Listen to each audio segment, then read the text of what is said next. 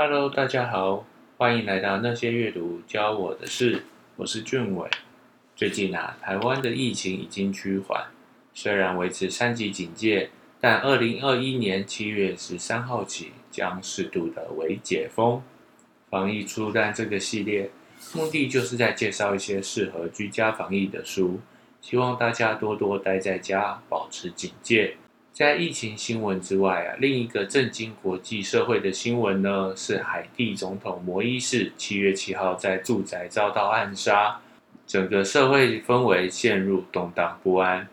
刺客教条、潜龙谍影、银翼杀手、杀手四十七、刺客联盟、刺客聂隐娘、英雄大叔、会计师、机械师，是谁杀了甘乃迪？终极追杀令、追杀比尔、黑色追击令。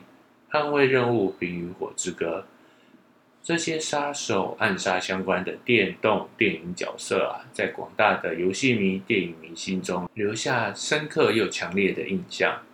杀手总是给人冷酷无情的形象哦。在人类的发展历史中，暗杀往往是赶朝换代的方式之一，甚至可以说，杀手是最古老的职业，在古今中外的历史长河中，深藏在阴暗的角落。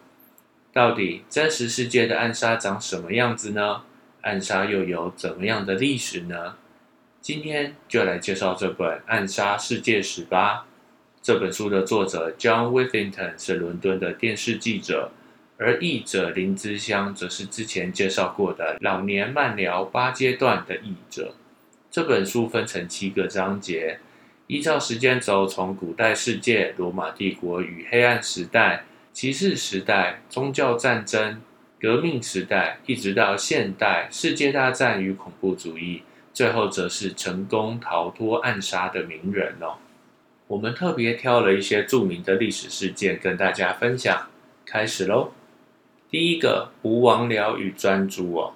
中国可以说是暗杀的拥护者，在最早的军事战略著作《孙子兵法》中就有提到。尽可能重金招募兼 spies，统治吴国的公子光哦，是孙子所侍奉的君主之一。在王位争夺战中啊，公子光宣称被叔叔吴王僚欺骗，他急切想夺回王位，无奈吴王僚始终保持严密的警戒，走到哪都带着他的军队，包含一百名训练精良的护卫，自己身穿三层的盔甲。西元前五一五年，公子光的得力助手伍子胥找到了一名叫专诸的刺客啊。专诸高大威武，一心只挂念着自己的母亲。公子光承诺他，如果他成功去除武王僚，他的母亲将衣食无虞的颐享天年。就在达成协议，专诸开始准备的时候，专诸的母亲上吊了。留下来的遗言告诉专诸，他之所以这么做，是为了不想让他分心。这个毁灭性的转变啊，让专诸的决心更为坚定。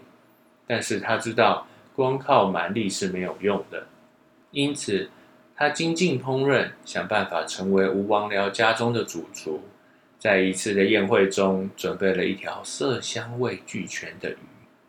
当他盛上这道菜肴时，护卫先对他进行了详细的搜查，确认没有任何可疑的物品之后，才让专诸上前。正当吴王僚享受这条鱼所散发出的香气时，专诸将手伸入了鱼身，拔出了一把匕首，在一眨眼之间，将匕首刺穿吴王僚身上的层层盔甲，直入心脏。数十名护卫急忙涌上。把专诸剁成了肉酱，公子光成功夺回他的王位，自立为王，就是吴王阖闾。而那把精心打造、能刺穿层层盔甲的鱼肠剑，又名鱼藏在剑里面的鱼肠剑。这个故事啊，被司马迁写在《史记》第八十六卷《刺客列传》当中哦，记载了曹沫、专诸、余让、聂政。荆轲古代五大刺客的生平事迹哦，司马迁或许是第一个美化刺客的人。他强调了刺客的自我牺牲与荣誉感，第二个，日本的现代化过程哦。一八六八年，一场政变终于结束了幕府时代的军事独裁统治，在明治天皇的带领之下，终于恢复了帝国统治。天皇的顾问们迅速地启动了现代化计划，为的是缩小与西方的差距哦。但是遵循传统的保守派可不认同。在这场维新变法的十年中啊，发生了许多次的暗杀。身为国家高级参事的横井小南，在乘坐轿子返家的途中遭遇暗杀。现代日本军队之父大村义次郎，因为推广征兵制。想取代世袭的兵役制度，又颁布废刀令，不允许军警以外的人带刀剑，引发武士对旧有特权的不满，遭到暗杀。内政大臣大久保利通、文部大臣森有礼，在日本推行现代化的过程中，纷纷遭到暗杀。第三个，亚伯拉罕·林肯。一八六五年四月，美国内战看来快结束了。南方的李将军刚刚投降，虽然南部联盟的军队仍然抵抗，但是大局已定。林肯在一场演讲中暗示，未来可能会有更多的黑人获得投票权。这番话彻底激怒了二十六岁的演员布斯，他用手枪暗杀了林肯，并在逃跑时大喊。这就是暴君的下场。林肯是第一位被谋杀的美国总统哦，之后还有一九零一年麦金利总统与一九六三年的甘乃迪总统遇刺。第四个，圣雄甘地。圣雄甘地是印度独立运动中的英雄哦，也是暴力的反对者。当印度教徒与穆斯林的斗争将印度陷入分化的时候。他致力于消弭争端，建立和平。在接近八十岁的高龄，他仍然以步行从一个村庄走到另一个村庄。他一贯的做法是先去穆斯林的家中拜访，然后待上几天，接着再前往下一座村庄。一八九四年一月三十号，甘地在步行去做晚岛时，被印度教狂热分子近距离枪杀身亡。行凶者控诉甘地不公平的袒护穆斯林，带给成千上万的印度教徒痛苦、毁灭、崩坏。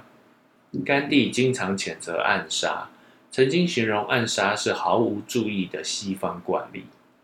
第五个，马丁·路德·金恩。马丁·路德·金恩是甘乃迪在公民权改革的幕后推手，他深受圣雄甘地的启发。希望能在美国用非暴力的方式击败种族主义。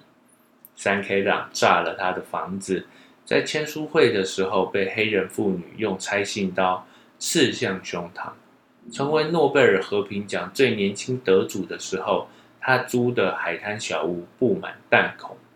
在发表完著名的演讲，隔天傍晚六点，金恩在离开汽车旅馆的时候遭到暗杀。第六个成功逃脱暗杀的名人哦，前面说了那么多暗杀成功的例子，那么有哪些人成功逃脱暗杀呢？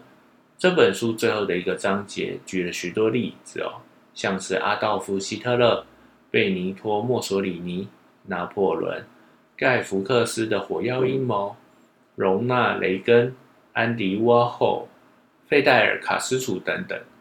那今天介绍的这本书啊，以满分五分来评分的话，阅读难易度三分，相当扎实的案例说明了，还会把当时的社会氛围、杀手的动机、手法、人物互动对话，甚至后续的影响，都很完整的说明。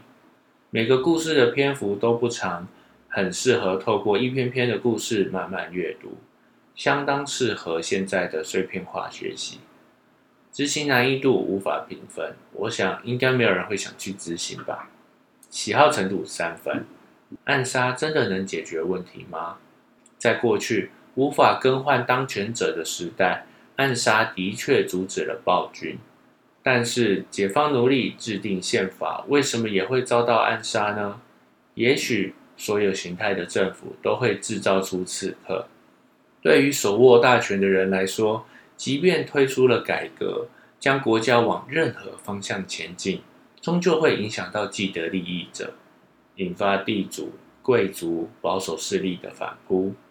这本书里面提到，从圣雄甘地被枪杀到美国总统林肯遇刺，从日本明治维新的内阁官员惨死，到民权运动领袖马丁路德金恩成人取义，在凯撒遇刺之后，点燃了罗马长达十四年的内战。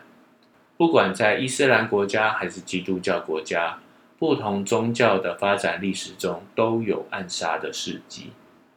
马丁路德金恩曾经警告：暴力会招致暴力，暗杀也往往会招致暗杀。在改革推行的时候，极端保守派往往会为了守护既有的权利而做出激进的刺杀行为。从王位之争、日本的武士配刀权、种族极端主义到偏激的意识形态都有。有个理论是，暗杀民主国家的领袖。很少能改变历史的进程。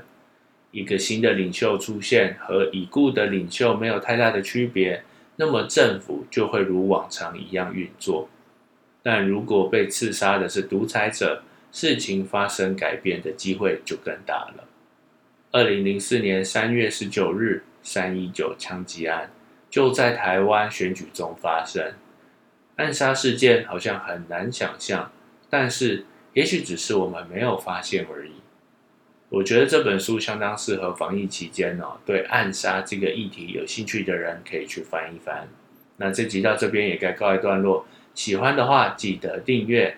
那些阅读教我的事，我们下次见，拜拜。